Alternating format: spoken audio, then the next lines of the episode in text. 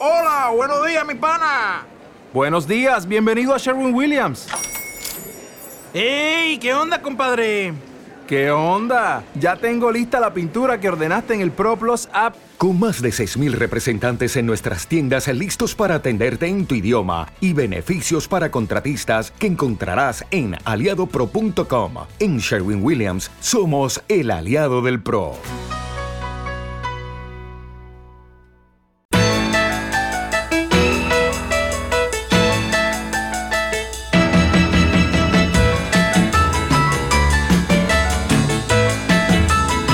Un placer decirles que, esta semana y en esta sección de estrenos quiero presentar una peli que a mí me gusta muchísimo, se llama El otro lado del río y entre, y entre los árboles. Es un relato, un libro de, del gran Hemingway eh, que no había sido llevado al cine, que en su momento mmm, fue una novela que no tuvo el éxito que yo creo que se merecía, pero que sí el paso del tiempo la ha convertido en uno de sus escritos más reputados. Y eso lo podéis comprobar eh, simplemente en la venta de libros y, en ver los podido oír esa historia totalmente emocional. Habla de un hombre destruido, fundamentalmente destruido. Es un militar que está cerca de Venecia, que se empeña en ir a cazar patos, esa es la, la excusa que pone.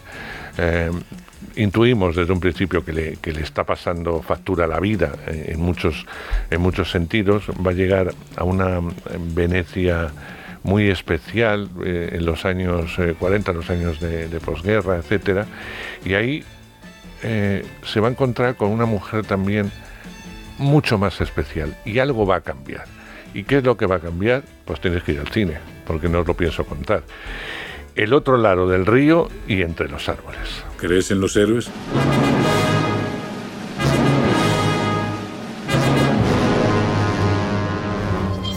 Creo en el coraje humano. Pero he visto que sirve de muy poco en la guerra. ¡Retirada! Las pastillas que tomas, ¿te ayudan con las náuseas o con el dolor? Deberías estar ingresado ahora, hoy. Y tienes que dejar de beber. Te acabará matando. Mejor me relajo el fin de semana. Iré a Venecia a cazar patos. Vuelvo de Venecia y te dejo prolongar mi vida todo lo que quieras. Me ordenaron que no me separara de usted y que le devuelva cuando termine con los patos, señor. Coronel.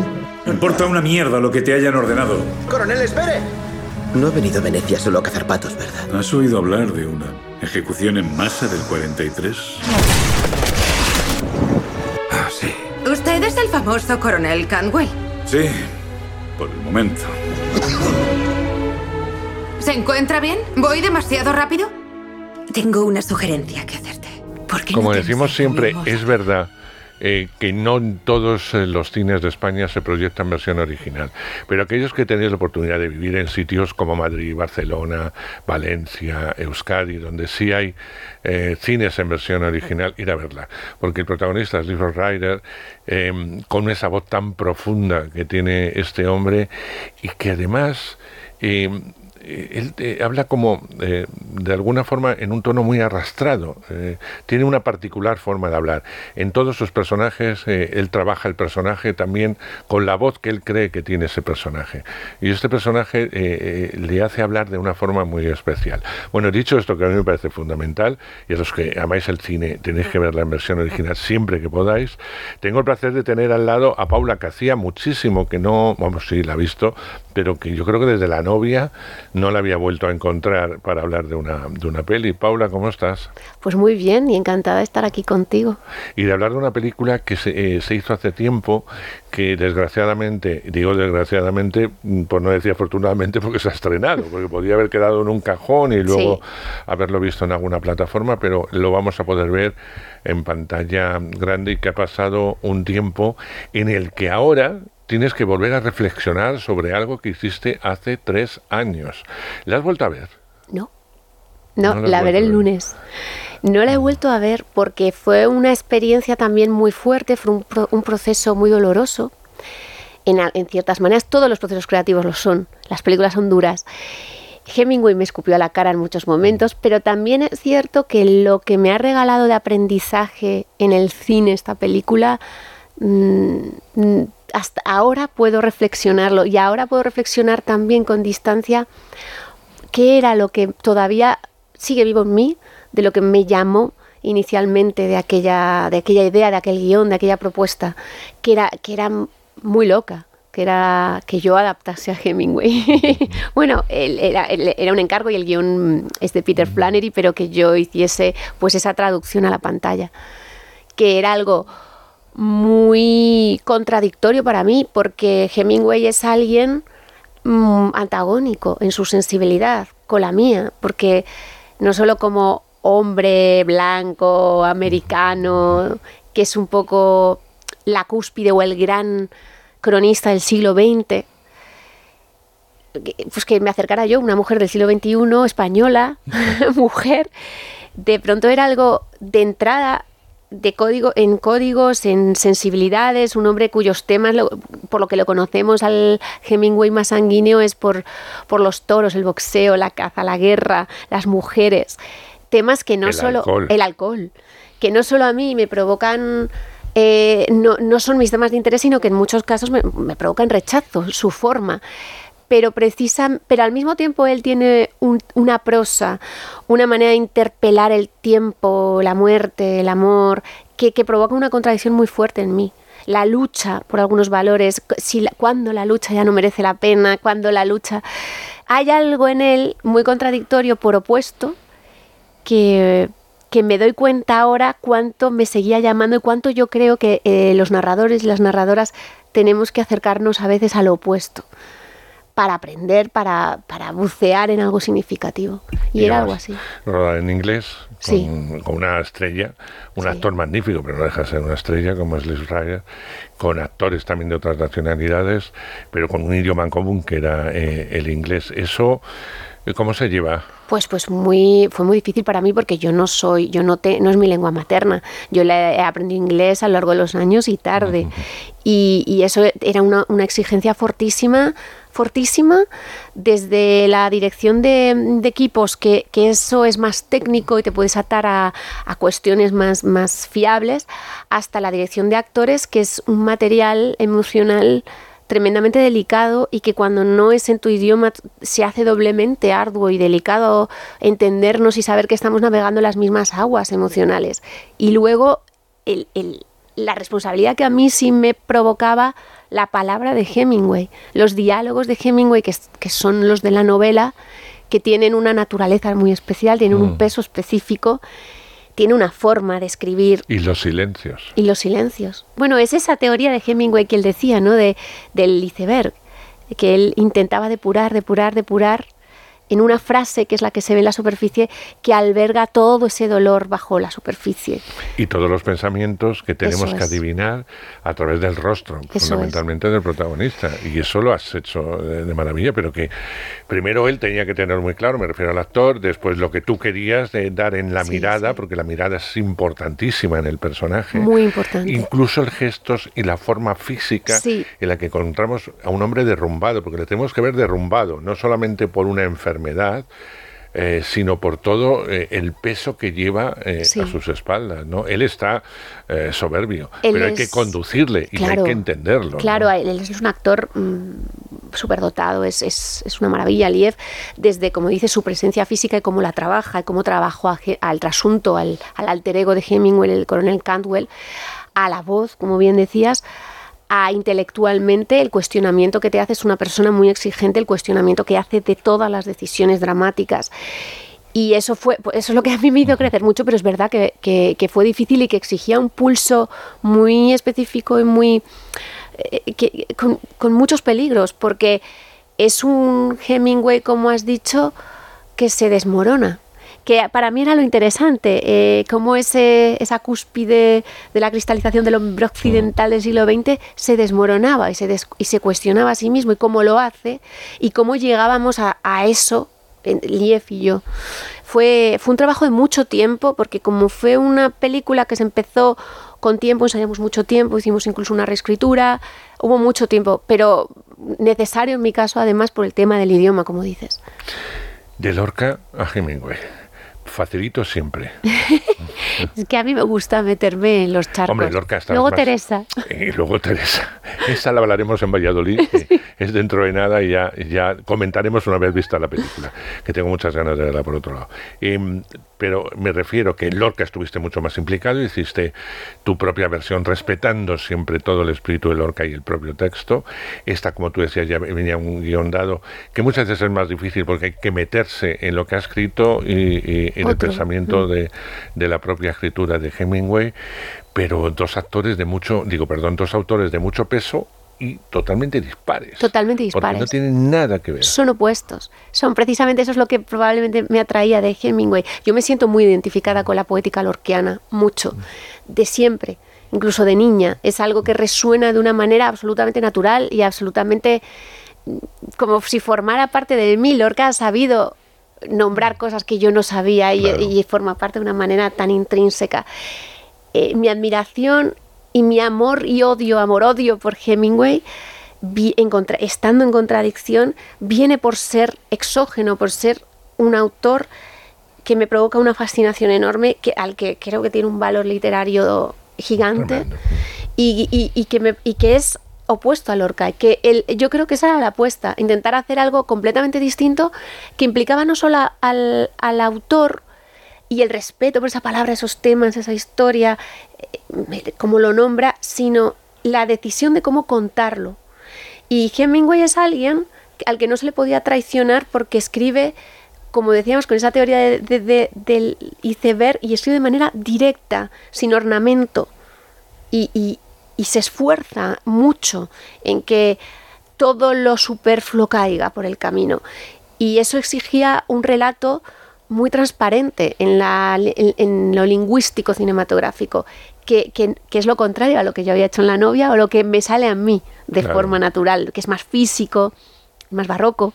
Mm. Y aquí fue un aprendizaje atarme solo a lo narrativo e intentar ser transparente como lo intentaba ser Hemingway. Fíjate que eh, el personaje de Venecia es otro fundamental. Lo que más llama la atención, te lo, habrán preguntado, te lo preguntarán mil veces, es cómo logras que una ciudad tan turística, primero nos creamos que estamos en los 40. Eh, bueno, aunque la ciudad es eterna, como digo yo, es decir, da igual la época que la quieras situar, eso me preocupa menos, pero tenerla vacía. Pues es de que noche, la Plaza San Marcos sin nadie, eh, esas plazas que tienen tan sin nadie más que con la figuración. Eh, eh, en un sitio que no puedes ni andar, da igual que sea de día o de noche, de noche hay menos gente porque se hospeda menos gente, pero ¿cómo, cómo pudiste hacer todo eso? Te tuvieron que dar muchas facilidades. No, no, no, vas a ver la, lo extraordinario del momento. lo que ocurrió es que nosotros rodamos en plena pandemia. Cuando ya había pasado el confinamiento español y, nosotros pudimos ir a Venecia a preparar la película, eh, en Italia seguían con confinamientos intermitentes. Y en los confinamientos intermitentes se cerraba todo. Se cerraban hoteles, restaurantes, tiendas, se quedaba solo las farmacias, como aquí. Mm. Pero el cine era actividad esencial para el gobierno italiano y se siguió rodando.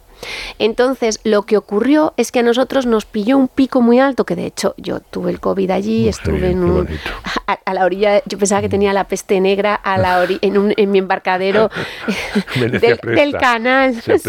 y estaba yo creyendo que estaba pasando como una dama del siglo XVI, la peste negra. Y lo que ocurrió es que vivimos uno de esos picos que volvió a haber, una de esas segundas olas, donde se volvió a cerrar Venecia. Entonces nosotros rodábamos y era absolutamente único. Era, fue algo extraordinario cuando oías los pasos de los personajes que retumbaban en toda Venecia de noche y era lo único que se oía. Y, nuestros pasos de vuelta a casa. Y cómo Venecia, y creo que eso es algo que ha quedado en la película y que fue fruto de esa, coyuntura y del azar, Venecia, cuando le quitas el ruido, que, es, que, que no creo que la volvamos a ver así, no cuando le quitas el ruido, toda esa belleza de la que Venecia es un vortex cultural, comercial, es uno de esos sitios de cruce europeos donde vives y experimentas lo más hermoso y lo más terrible de lo que hemos sido capaces de hacer en Occidente. Toda esa belleza que tiene Venecia, todo ese arte apabullante, esa Venecia, esa, esa esos ecos tan hermosos, tienen como su espejo bajo las aguas de manera oscura también y notas la violencia de esa ciudad cómo ha sido construida a base de guerras también y de muertos. Es algo, es, un, pues eso sí es una burbuja, un vortex, un limbo extraño que, que nos permitió que esos dos personajes pasearan por ese lugar tan extraordinario, vacío, en la posguerra, arrasado, y que eso fuera real. Es algo que creo que sin la película no tendría ese pozo. Y fíjate que eh, si hubieras caído la tentación de rodarla en color, eh, es tan fuerte todo lo que estás diciendo eh, que Venecia siempre lo transmite, pero encima vacía transmite todo eso y mucho más. Al rodarla en blanco y negro, Venecia forma parte de la historia y del propio hundimiento del, personaje, ¿no? Cómo esa ciudad se hunde, cómo el propio personaje se va hundiendo poquito, un poquito más, incluso la clase que representa ella, que está arruinada, etcétera. Eh, y el blanco y negro era necesario. Afortunadamente eh, no te obligaron a hacerla en color, porque hubiera sido otra historia. Sí, no, no, para mí, bueno, la película está rodada en digital, con lo cual hay un material de base en color que yo nunca he visto, nunca vimos Javier Aguirre Saroben y yo en rodaje, que es el director de fotografía. Sí, porque lo pensó para... Está toda rodada ya en blanco y negro, o sea, no tiene sentido en color. Pero los productores a veces americanos se han replanteado y, y, muchas veces les he dicho, pero de manera muy vehemente, que no tiene sentido esta película en color porque el, blanco y negro es ontológico, es como tú bien dices, forma parte de ese halo fantasmal melancólico de los personajes, forma parte del hecho de que están viviendo en diferido, en un momento como en un paréntesis. Hmm. En los pocos rasgos que tiene la película en color es cuando el coronel vuelve a su, a su momento vívido, al que, al que le provocó el, trauma, el dolor, y vuelve ahí en color, en una realización más violenta, en un formato abierto y es muy importante ese blanco y negro, ese formato cuadrado, que además es el formato de las películas de los años 40 mm. y que había una vocación de intentar que la película tuviese el lenguaje de Casablanca, de que sonase a esos diálogos que escribió Hemingway en ese momento, como en esas películas, que parte del movimiento, de la cadencia, de las, de las texturas, del aire de esos personajes y las atmósferas mantuviese algo de ese clasicismo cinematográfico que era el que vivió contemporáneamente Hemingway. Entonces eso forma parte de, del ser de la película. Y otra cosa que tiene en común con el resto de tu cine es que es una película muy emocional. Yo creo que tú no entiendes el cine si no hay emoción. No. No, no eres nada fría en ninguna. Esta película podría haber sido muy fría si hubieras eh, querido. Con pequeños detalles hubieras, hubieras quitado la emoción de, de los propios dos personajes, del propio personaje. Y sin embargo, una vez más, das ese sello, te involucras en lo que es lo emocional. ¿Qué te pasa desde tu primera peli? Ah, vamos, yo he visto todo hasta ahora. No sé cómo será Teresa, pero imagino que mucho más, porque... Eh, distinta, es una emocionalidad completamente distinta. Totalmente distinta, pero me También refiero... de Hemingway es eh, Pero hasta ahí.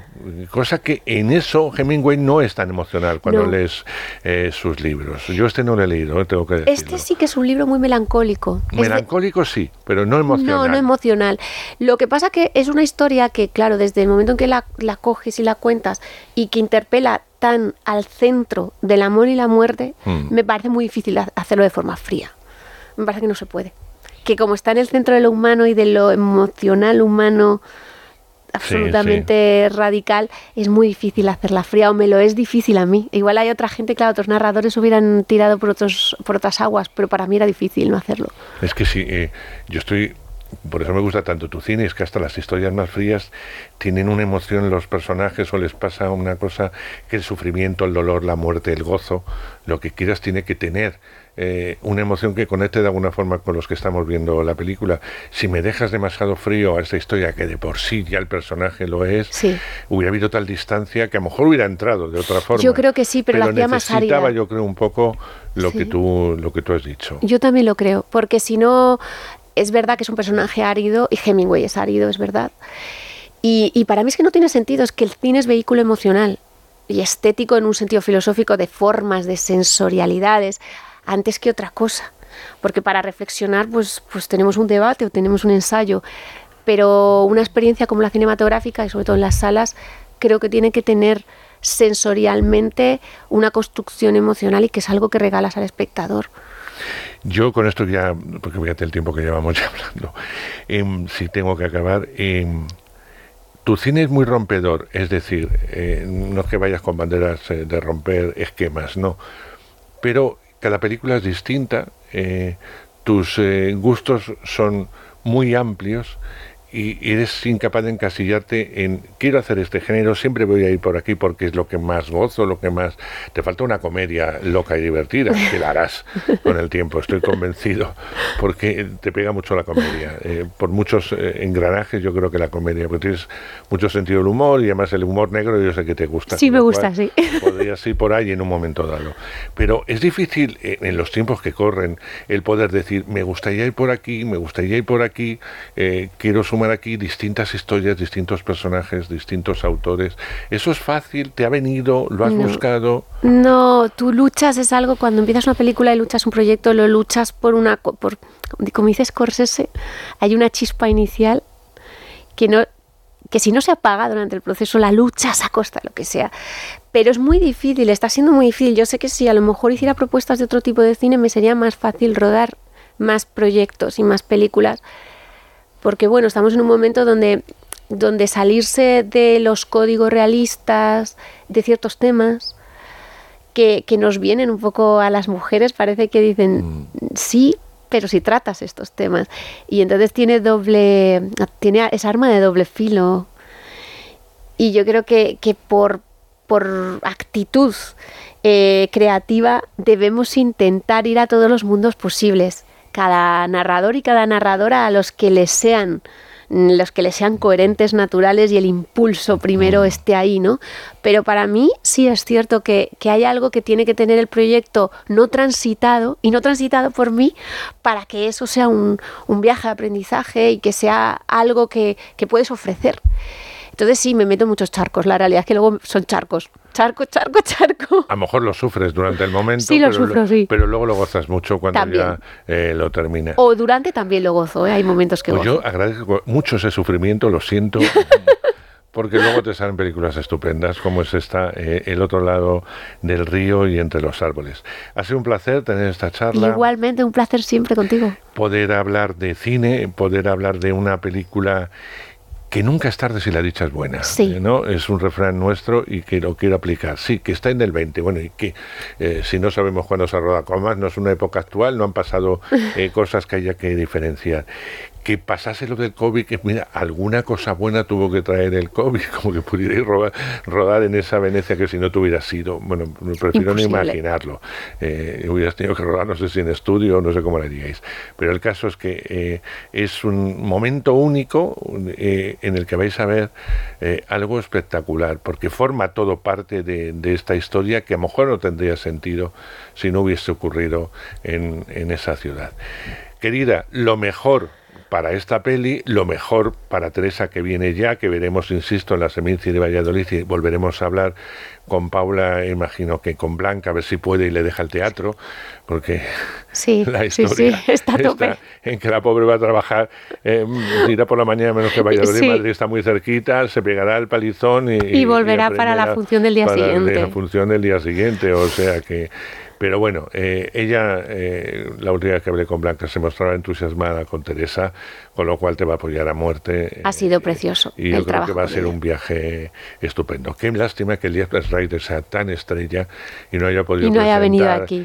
Están de huelga, también es cierto que han llegado a un acuerdo los guionistas, pero no los, no, los, actores. los actores. Bueno, no sé si hubiera venido o no, pero estás tú. Con esto me vale. Muchas gracias. Muchas gracias a ti, un placer. Es cine con Andrés Arconada. Es radio.